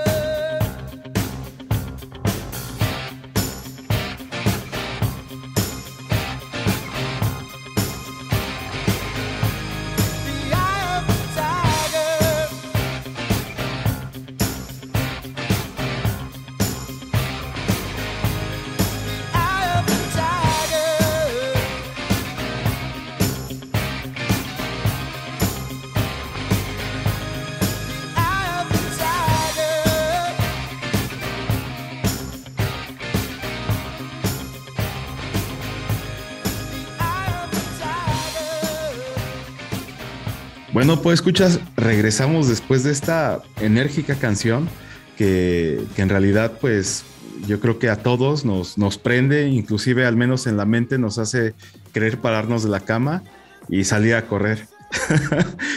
Pero bueno, me gustaría, y nos quedamos en eso, y me gustaría saber, Sai, esto que te preguntaba, ¿cómo es que el público eh, incide en ti? ¿Qué es lo que tú escuchas? ¿No lo escuchas? A veces sí, a veces no. ¿Escuchas a ciertas personas en realidad o, de repente sale alguien como esta familia en los camastros que te impulsó? ¿Qué es lo que tú escuchas del público cuando vas en una carrera? Fíjate que las carreras son como bien peculiares, ¿no? Porque, por ejemplo, ahorita en el receso tú me comentabas sobre el tema de la natación. También yo de, de niña hice natación y también hice concursos y todo el rollo, ¿no? Pero yo creo que por el tipo de actividad terminas tú por no escuchar y el único que se automotiva o se autodesmotiva eres tú mismo. Pero eh, las carreras sí terminan siendo como un factor relevante el que haya gente, ¿no? Eh, te digo que durante la carrera, como todavía estábamos en temas de pandemia, no hubo mucha gente, hubo mucho control de cómo incluso los participantes estábamos, etcétera, ¿no? Que si antes tú podías salir con 10, 15 personas al, momento, pues se redujo a 5, 6 personas, ¿no? Por mucho. Entonces había mucho menos personas, había menos gente que te pudiera ayudar o que te pudiera echar la mano y cosas de ese tipo. Pero eh, a diferencia, por ejemplo, cuando inicias, sí inicias como con mucho ruido, ¿no? Y, en este caso, la persona que te da la salida también tiene mucho que ver. Ah, casi siempre hay dos eh, locutores que son los que también como que al mismo momento están transmitiendo, no sé dónde, pero también están como transmitiendo de cuál es el proceso que se lleva dentro de, de las salidas del Spartan. El punto es que casi siempre cuando está la chava, como que se siente mayor energía. O sea, la chava siempre te recuerda como el por qué estás ahí, ¿no? Y cuando yo he escuchado salidas, que, en este caso las da el chico, él se enfoca más en un tema de, de, como de cargarle incluso más responsabilidad a los novatos, ¿no? Porque él pregunta, eh, lo, ¿quiénes son nuevos? Entonces, pues ahí tú levantas la mano. Yo, ¿quién es novato? Yo, ok. ¿Quiénes ya tienen tiempo? No, pues los otros, ¿no? Ok y les decimos a los novatos, o sea, que se van a enfrentar o que mejor lo vivan. Entonces de repente es como que chinos, espérenme, estás viendo y no ves. Tiene también mucho que ver la gente que va y, en este caso el tipo de salida que te toca, ¿no? A mí en este caso me gusta más como la chava porque la chava te recuerda el por qué estás ahí, el por qué quisiste hacer esa competencia. Ahora, durante el, el trayecto en mi caso, en esta que yo hice, no tocó tanta gente. E, en muy pocos puntos habían tres, cuatro personas. En este caso, por ejemplo, esta familia que eran como de siete, ocho personas, que era la más grandecita que yo alcancé a ver, y que durante esos momentos sí te hace el decir, sí, sí quiero, sí, sí puedo, sí soy lo suficiente, sí lo voy a lograr. Pero ya cuando estás por llegar a la meta, que ya hay eh, concursantes que terminaron y que ahí es donde dejan que la mayor parte de la familia se pueda concentrar, si sientes, o sea, cómo se te sube así la adrenalina cañón, porque empiezas a escuchar mucho más bullicio, ¿no? Empiezas a escuchar como los gritos, la gente que te está diciendo, sí, tú puedes. Incluso en las competencias solo de carreras, mucha gente está casi al final dándote dulces, ¿no? Porque sí es algo que incluso tu cuerpo sí necesita y que hay gente que te, da, que te lleva como carteles, ¿no? El tú puedes, ya lo lograste, te falta poco y cosas así. Entonces, tú ya vas así como dando las, los últimos esfuerzos y de repente ves un niño con ese cartel y te está dando un dulce y dices, claro que puedo, por supuesto que puedo. Te vas acercando a la, a la meta y escuchas a la gente que ya está gritando, que está emocionada, que te está echando porras la adrenalina otra vez se te vuelve a subir y si ya no llevas fuerza, si ya estás cansado, si, si tu mente ya te había jugado en contra, en esos momentos pierdes de vista eso, porque si empiezas a escuchar lo que la gente te empieza a decir positivamente, ¿no? digo que yo ya cuando iba saltando esa parte, en medio del triángulo había gente que te estaba echando ahí borras y, y aunque según yo estaba más concentrada por no quererme caer, sí de repente empecé a escuchar la, voz de la gente que nos acompañaba a nosotros, ¿no? De, ya llegaste, tú puedes, te falta poco, pisa tranquila y los consejos, ¿no? De no te desesperes, eh, ya, lo, ya lo lograste, minutos más, minutos menos, no pasa nada y cosas de ese tipo que te empiezan otra vez a, reactivar y decir, claro que puedo, por supuesto que puedo. Entonces, para mí ese tema sí, sí es algo muy esencial. Yo sí lo logré escuchar. Hay gente que de plano dice no, o sea, yo a lo que voy y voy más enfocado eh, en terminar, en no, en no hacer burpees, que los burpees te, sí te terminan cansando más de lo que debería de cansarte la carrera. O sea, no hacer burpees y el salir bien librado, ¿no? Entonces yo creo que es, para mí sí es algo esencial. Ok, y, y, bueno, también me gustaría preguntar acerca del equilibrio, es decir, en la contraparte, el silencio. ¿Qué tan importante es el silencio? ¿Cuándo lo escuchas? Eh, ¿Lo provocas? Eh, ¿Te da miedo el silencio en esos momentos, en ese toda la carrera? Pues yo creo que cuando es autoprovocado no te genera miedo. Más bien, en mi caso, cuando es autoprovocado, es con una finalidad de concentrarme porque yo sé que el obstáculo que viene para mí es complicado. Como yo te decía, o sea, el tema de los brazos, no, yo no tengo tanta fuerza y sé que esa es una de mis principales debilidades en el cuerpo. Entonces, cuando son ejercicios que yo en automático veo que lo que se necesita más es fuerza en los brazos, procuro generarme mi propio silencio y ver cómo voy a concentrarme para lograrlo, ¿no? O sea, siempre es pensar el cómo sí lo puedo hacer, cómo sí lo puedo lograr, cómo sí lo puedo superar, etcétera, ¿no? O si de plano te juegas esa otra carta de decir, eh, no, este de plano no, entonces hago burpees, ¿no? Y prefiero cansar más que, el hacer el ridículo. En, mi caso era eso, ¿no? Prefiero hacer burpees que el hacer el y, por ejemplo, ¿cuál es como la estrategia ideal para los burpees? supongo es como tu comodín, ¿no? Dices, híjole, ese va a estar complicado. Eh, o sea, me cuesta más en términos de inversión de energía, pues hacerlo que mejor unos burpees. Pues es que en este caso a mí sí me ponían como muchos burpees, o sea, dentro del entrenamiento era ya se terminó la rutina y entonces por lo menos te haces los 25 burpees de un castigo. Entonces, quieras o no, al, al, término de todas las sesiones de entrenamiento, pues llega un momento donde tú dices, es más fácil para mí el burpee, porque es algo que ya, ya entrené. ¿Mandé? Ya entrenaste, ¿no? De burpee. Ya traes tu crédito de burpee. Así es.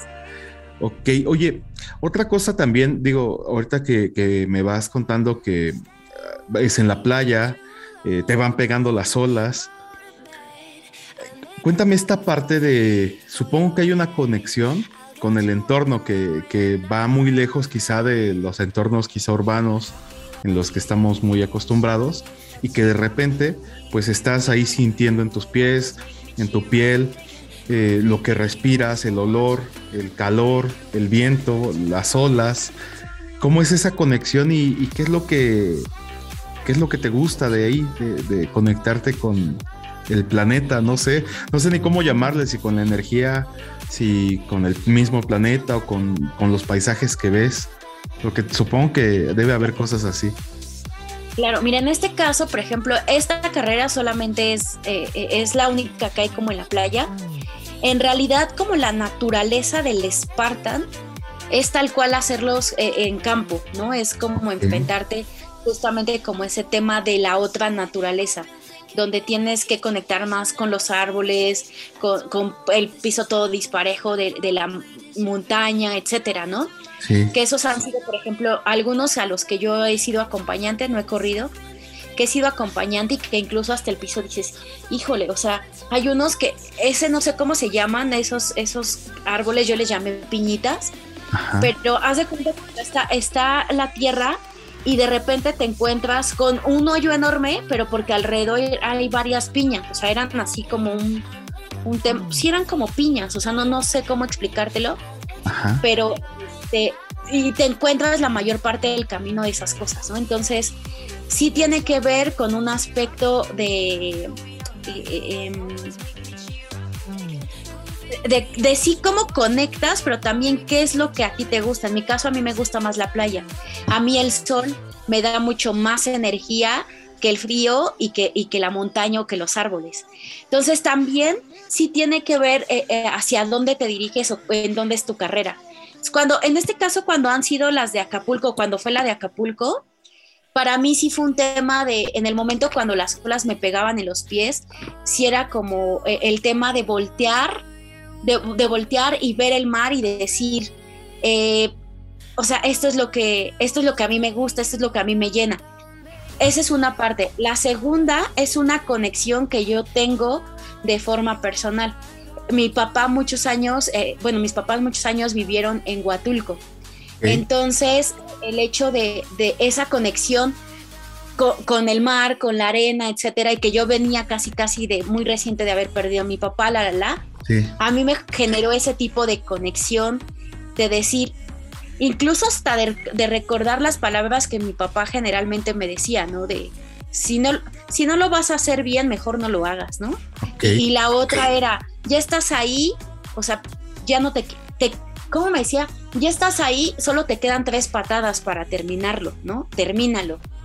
Entonces también eh, fueron como esas conexiones que yo pude generar ahí, por lo menos en, Acapulco. El resto solo he sido acompañante, apenas el, el 28 voy a hacer la segunda eh, carrera, que también es libre de 5 kilómetros. Y esa sí me parece que sí es un contexto totalmente diferente al de Acapulco. Pero sí te hace lograr como esa conexión. De, incluso yo te puedo decir que después de que escuché esa familia, más a un buen pedazo fue solamente el ruido del mar y sí fue bueno, o sea, sí es como ese tema de, volver a mantener tu ritmo cardíaco al mismo nivel que tú estás escuchando, ¿no? Que, es un ritmo más calmado del mar, etcétera, me ayudó mucho a tomar oxigenación y, seguir avanzando, ¿no? Porque también el tema de la respiración y el que mantengas oxigenado los músculos es algo que te ayuda muchísimo a terminar la carrera. Si no sabes respirar, llega un momento donde los músculos no tienen oxígeno y se cansan mucho más de lo que deberían de cansarse. Ok, oye, qué interesante eso de, esas conexiones. Digo, yo me imagino de todo lo que me estás platicando y hasta me emociono ahorita que hablabas de cuando vas a llegar a la meta, estaba así como que tenso, porque lo estaba viviendo, te lo juro. y, bien padre, bien padre. Sí, me imagino. y cuéntame, ¿qué sucede eh, digo, ah, sé que hay, supongo que hay ejercicios para cuando acabas la carrera. O sea, tú cruzas la meta, supongo que ha de haber algo de que te estiras, no sé, pero ¿qué sucede justamente después? Eh, más o menos así, acabas, te abrazan, llegaste, tú te sientes emocionada, pero supongo que por tanto desgaste, pues debe haber como un bajón, ¿no? Vas así como en la resbaladilla y, quizá un día después, una semana después, ¿cómo es que te sientes? ¿Sabes qué es lo más chistoso cuando terminas? Terminas la carrera y la adrenalina la traes así a full, ¿no? Entonces tú terminas la carrera, o sea, llegas, te abrazan, qué bueno lo lograste, la, la, la, sí, sí, sí, gracias. Te, dan tu paquete, ya sabes, el bendito paquete que siempre te dan como de, de, término. Este, en este caso en Acapulco es el único lugar donde te dan una cerveza. Te dan tu cerveza, ya te la tomas, todo. y terminas tú sí dices, ay, qué rico, ¿no? Qué, qué, padre está.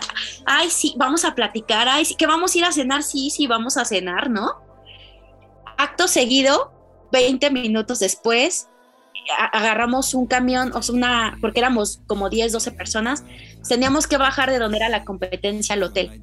O sea, agarramos ese camión, este, vamos de bajada, llegamos al hotel y yo así. Y me decían, Zaira, ¿quieres cenar? Solo contestaba con la cabeza, o sea, ya no podía ni con mi alma.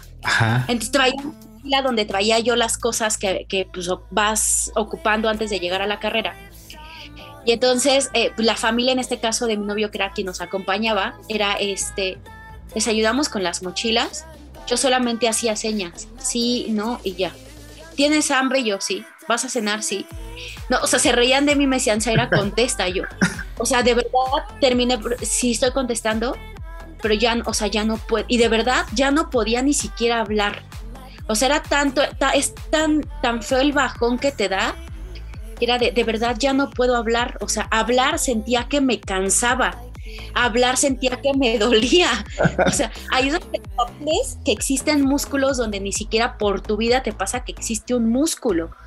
O sea, mover los dedos, Quique, para quitarte los dedos, o sea, era como de, me quitaba uno y era como cinco minutos así de esperar, relajarme. El otro. Luego aparte los tenis pues venían súper llenos de arena, eh, obviamente toda la ropa igual.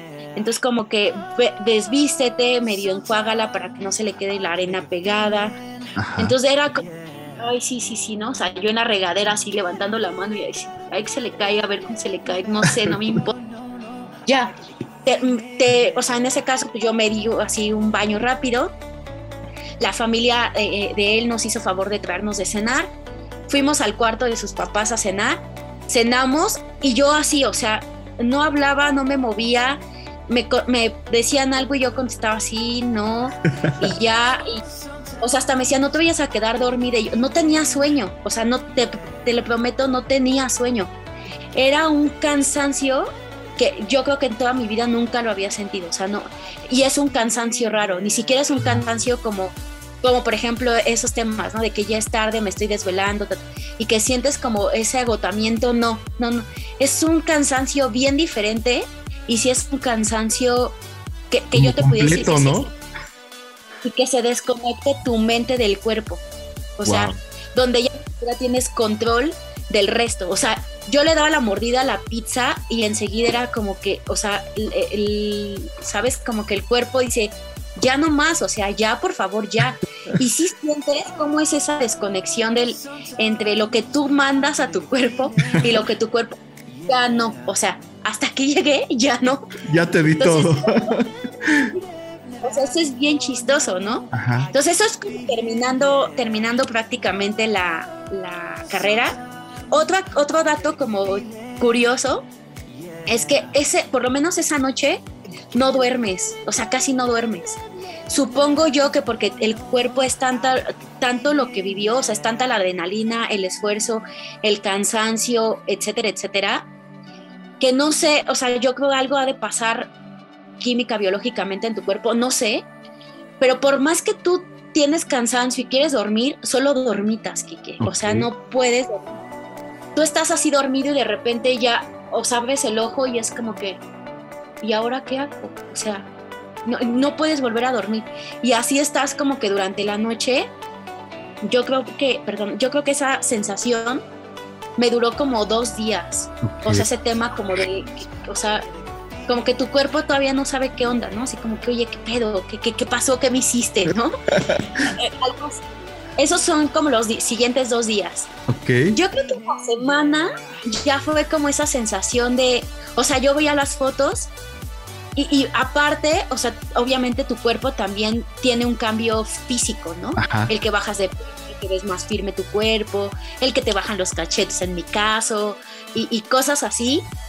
Entonces, yo veía, por ejemplo, mis fotos de tres meses antes y veía las fotos del día de la carrera y yo decía, qué bonito se siente verlos, o sea, notar los cambios, porque aparte esa es otra cosa muy peculiar del humano. El humano puede ser muy inteligente, puede eh, ser muy trabajador, puede ser muy bueno en muchas cosas, pero muy pocas veces por conciencia propia te puede caer el 20 de decir, soy esto. Sí. Entonces, yo ver mis fotos de antes y ver las fotos después de la carrera era como de, yo sentía que no había bajado de peso, yo sentía que al contrario estaba subiendo de peso, sentía que lo que había trabajado no era suficiente. Entonces tú ves y dices, wow. Sí, sí me gustó. Sí, o sea, sí, sí me gustó. Sí, sí lo logré. Sí lo logré. O sea, y, yo sí lo hice. Y, yo creo que esa sensación de, de como la satisfacción, ya la viví como de la emoción, o sea, lo que, la pregunta que tú me hacías hace rato de qué emoción sentías o, qué, sí, qué sentimiento tenías. Sí. Yo creo que ya la emoción la viví después de que yo veía la medalla, ¿no? Yo veía la medalla y decía, sí, a huevo, lo logré. huevo, lo logré, sí pude, ¿no? Entonces, yo creo que eso fue como la mejor sensación, o sea, después de semanas, yo le calculo que unas dos, sí, una, una o dos semanas, que fue como hacer mi comparación y después ver la, la medalla y decir, lo logré, ¿cómo? No sé, o sea, solo llegué, ¿no? Ok. Y, y, eso fue lo que a mí me inspiró a decir, sí me gustó, porque yo creo que por mi personalidad no todo el ejercicio es para, digo, creo que es en general no todo el ejercicio es para todos los humanos, ¿no? Entonces a mí el ejercicio que se tiene que hacer para el Spartan sí fue, sí es una de las cosas que me gusta, excepto correr, pero de, ahí en fuera el resto me gusta, ¿no? Entonces yo creo que es algo que me quedó como la espinita de decir, sí, sí quiero otro, pero ya no lo quiero hacer por esa sensación de, ni modo, es lo que hay y es lo que tengo que hacer para seguir, o sea, para salir del hueco en el que yo me sentía, ¿no? Sino ya con esa sensación de lo voy a hacer porque quiero, porque me gustó y porque quiero otra experiencia. Wow, no, oye, qué historia. La verdad es de que, digo, hemos pasado desde el momento en que inicia la carrera, el momento en que te vas encontrando obstáculos, lo que te dice la gente, lo que te dices tú misma hasta cuando llegas y, hay esa, ese desprendimiento de tu cuerpo y de tu mente, eh, ese, no sé si se diga así, disociación o pues algo, algo sucede, como dices, un, proceso único. Y ahora esta parte después de, de, que tu cuerpo se recupera, haces un análisis, ¿no? Es, es, muy, muy científico todo lo que haces, todo ese proceso, porque al final pues vas, vas descubriendo nuevas etapas y vas descubriendo poco a poco que pues cuando terminas hay un, si bien pues hay consecuencias, eh, esas consecuencias ahora son buenas porque hay una transformación y eso precisamente es lo que decía creo que Odín también, ¿no? Peirón, de que o el sistema muere o crece a un orden mayor. Entonces, eh, cuando creces a un orden mayor, ahora si ves que esos límites pues no siempre son los que tú habías imaginado, que ahora estás más allá y que, y que poco a poco puedes alcanzar otros límites más grandes y es cuando empieza, supongo, toda esta evolución, esta transformación grande. Y, bueno, pues que la verdad es que me emociona muchísimo todo esto porque, digo, te conozco ya de, de hace un poco de tiempo, pero todo esto que hoy me dices es completamente distinto a lo que me decía Sai de hace algunos años y me, y me da gusto, me da gusto ese crecimiento eh, y esas nuevas metas, esos nuevos límites, porque ya cuando hablas de límites es porque, wow, ya avanzaste mucho, supongo. Entonces, eh, eso está genial. No sé si quieras decirle algo a los podescuchas que tú les puedas recomendar si bien puede ser desde el ejercicio, puede ser desde el estudio, puede ser desde aventarte a hacer algo o, puede ser inclusive para terminar, ¿qué les puedes compartir a ellos? Mira, yo creo que serían como dos cosas. La principal, más que una recomendación, sería un tema de como cuando los papás te dicen, ¿no? Oye, come esto, no, no me gusta, ¿no? Y, y, la respuesta casi siempre es, ¿cómo sabes que no te gusta? ¿Ya lo probaste? No. Pruébalo, o sea, hazlo. Simplemente yo creo que a veces el que, el que tú puedas crecer como ser humano es que tú pruebes cosas que nunca has probado, ¿no? Y que después de que las pruebes digas, esto no me gustó, ¿no? Eh, caso, por ejemplo, hace mucho tiempo tuve un amigo que le gustaba mucho el metal y, una, en una ocasión creo que fue un Halloween, o sea, una, una fiesta como ese tipo, un 15 de septiembre, Halloween, por ahí así. Y era como de vamos a una fiesta, ¿no? Yo estaba en la época de querer conocer cómo eran las fiestas. Y yo, pues vamos puro metal, o sea, metal, metal, metal, ¿no? Y yo así, no, o sea, cuando yo vengo, eh, vengo de escuchar salsa, merengue y cosas de ese tipo, entonces era como de, no, o sea, yo, yo tenía como el entusiasmo de, querer bailar. Entonces, como el, el decir, puedes salir de tu zona de confort, yo creo que eso sería una de las principales cosas que yo podría recomendarle a la gente y que a veces la misma zona de confort te hace no ver que estás en tu zona de confort, que eso es lo más grave, ¿no? Entonces, cuando llega gente nueva a tu vida, por eso siempre dice, ¿no? Eres el promedio de las cinco personas con las que más pasas tiempo. Entonces, cuando dentro de esas personas con las que más pasas tiempo tiene gustos, preferencias y, valores también diferentes, es lo que te hace salir como de esa zona y decir, chin, que era lo que yo te comentaba, o sea, yo venía, y tú lo conoces bien, yo venía, o vengo más bien de una estructura donde digo, primero trabajo, trabajo, trabajo, trabajo, y después, si quieres, vamos y comemos, o si quieres, vamos y nos tomamos un café, pero primero trabajo, trabajo, trabajo, trabajo, y después a ver cuándo nos da tiempo para un café o para ir a comer, ¿no? Sí. Entonces, el que hoy yo pueda decir, tengo que estructurar mi vida para salir de mi zona de confort, que mi zona de confort y lo que me da muchísima seguridad es a lo que yo me dedico, el decir tengo que salir de aquí y donarle tiempo, no sentir que pierdo tiempo, sino donarle tiempo a otra perspectiva de mi vida, es lo que me ha ayudado a, cambiar muchas cosas y a cambiar muchas opiniones que antes yo las creía muy cuadradas, ¿no? Entonces yo creo que esa sería mi primera recomendación, el, el que tú busques si hoy es tu zona de confort, cómo salir de esa zona de confort y el salir no es agradable, el decir tengo que ir a correr aunque no quiera no es agradable, pero que sabes que lo tienes que hacer y que lo necesitas hacer, ¿no? Esa sería la primera recomendación. Y la segunda, que yo sé que también es parte de las canciones que vas a poner, es eh, esta canción de Black Eyed Peas, eh, Black Eyed Peas que es eh, la de Let's Get It Started. fíjate que esa canción es muy peculiar para mí. Y te quiero rapidísimo contar, Kike, por qué llegó esta mi vida. A ver. Esa canción, no sé si ustedes han escuchado de Mind Valley. Es un, eh, una persona que proviene de la India que se dedicó a juntar diferentes expertos en diferentes ramas. No solamente tienen que ver con espiritualidad, yoga, ni, nada de ese tipo, sino son de muchas especialidades. Y dentro de ello, un, día estando en Facebook, encontré una promoción de toma una clase gratuita para reprogramar tu mente, algo, algo así por el estilo, decía, ahorita no recuerdo cómo era.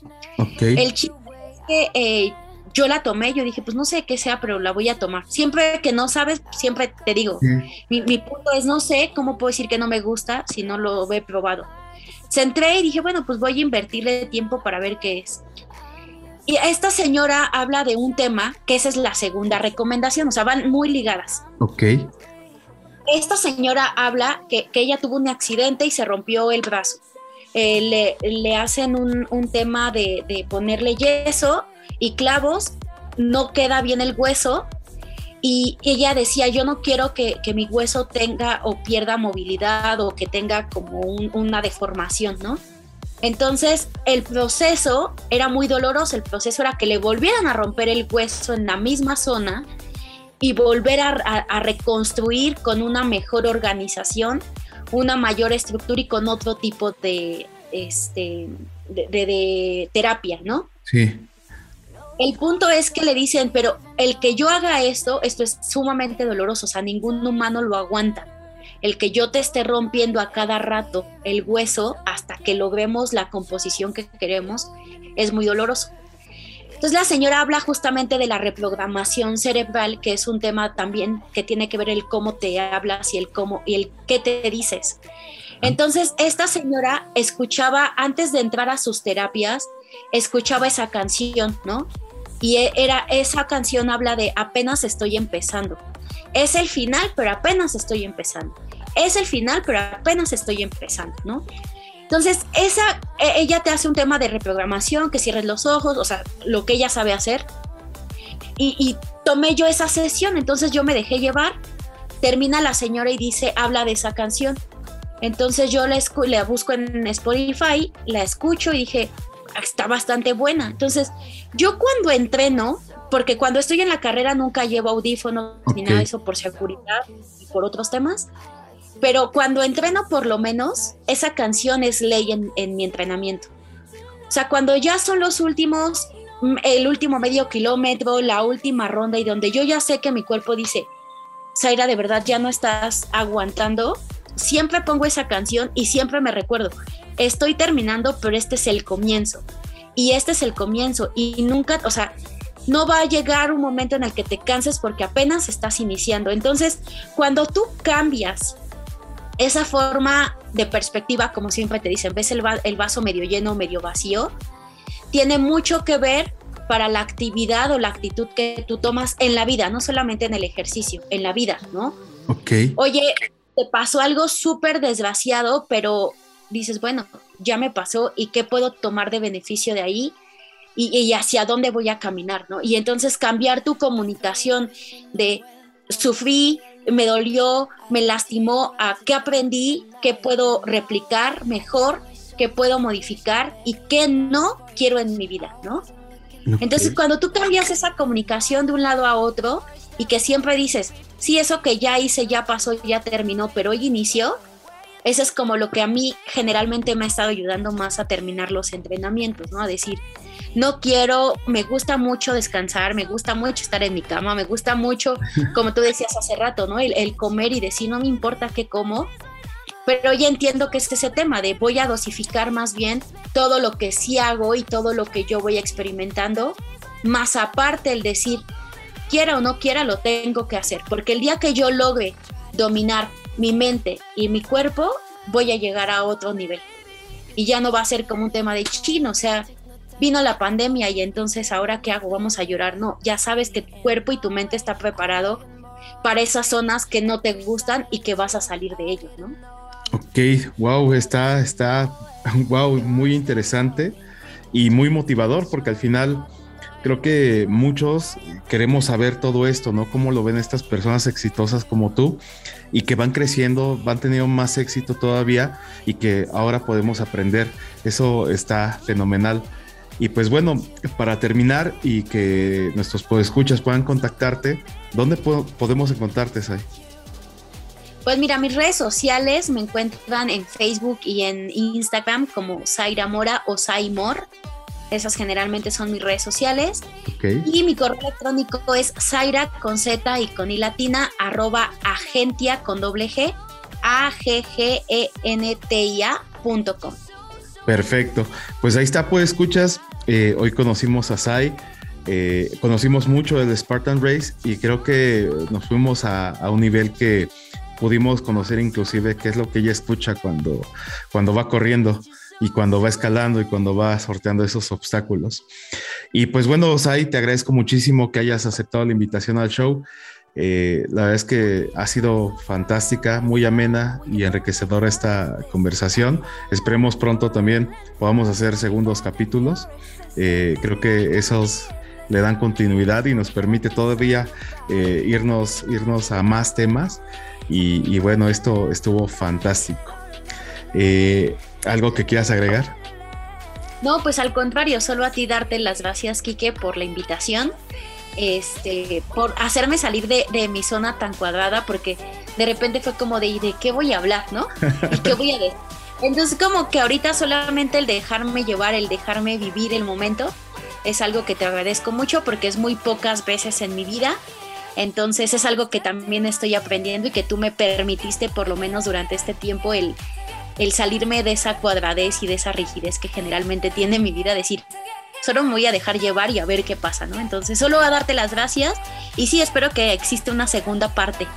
Excelente, ya cuando ahora sí eh, sigas con esos éxitos y quizás hasta transmitamos en vivo en tus carreras. Y pues bueno, pues escuchas, también les agradezco a ustedes eh, haber nuevamente puesto aquí su tiempo, creo que vamos avanzando, Concéntrico sigue vivo y seguimos con más historias con un mismo origen. Vámonos con esta eh, última canción, este último track, que comenzó con una frase muy controversial eh, de cómo nació la, canción. Ya nos contó Sai un poquito de cómo es que llegó a ella, pero esta canción nació como un Let's Get Retarded.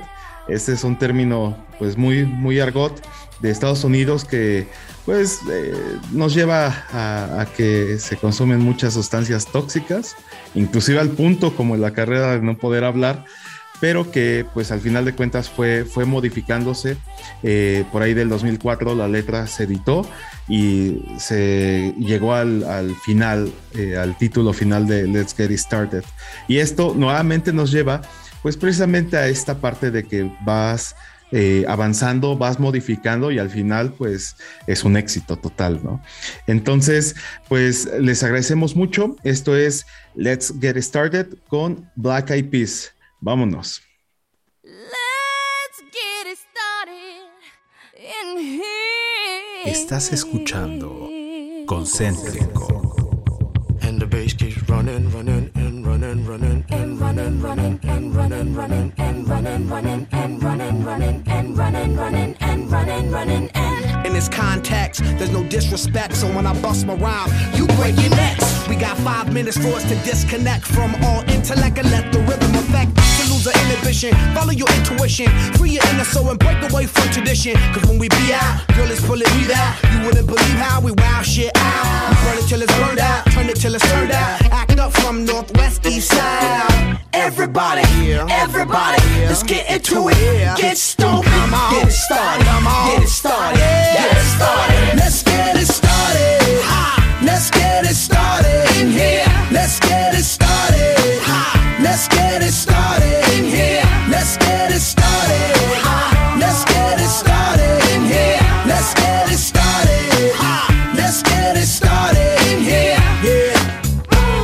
control of body and soul. Don't move too fast, people just take it slow. Don't get ahead, just jump into it. Y'all hear about it? The P's will do it. Get started, get stupid. Don't worry about it, people will walk you through it step by step like an infant new kid. Inch by inch with a new solution. Transmit hits with no delusion. The feeling's irresistible and that's how we move it. Yo. Everybody, everybody, let's get into it. Get stoked, get started, get started,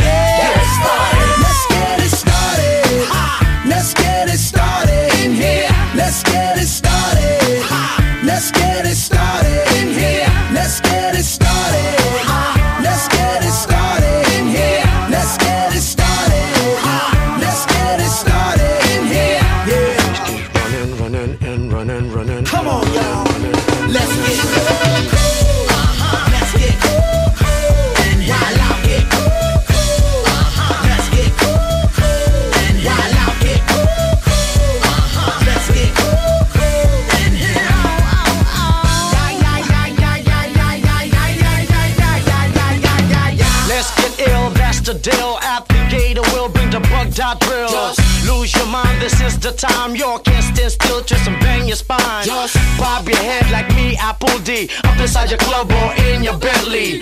Get messy, loud and sick. Your mind fast, no more on another head trip. So Come them now, do not correct it. Let's get ignorant, let's get hectic. Everybody, everybody, let's get into it. Get stoked, get started, get started, get started. Let's get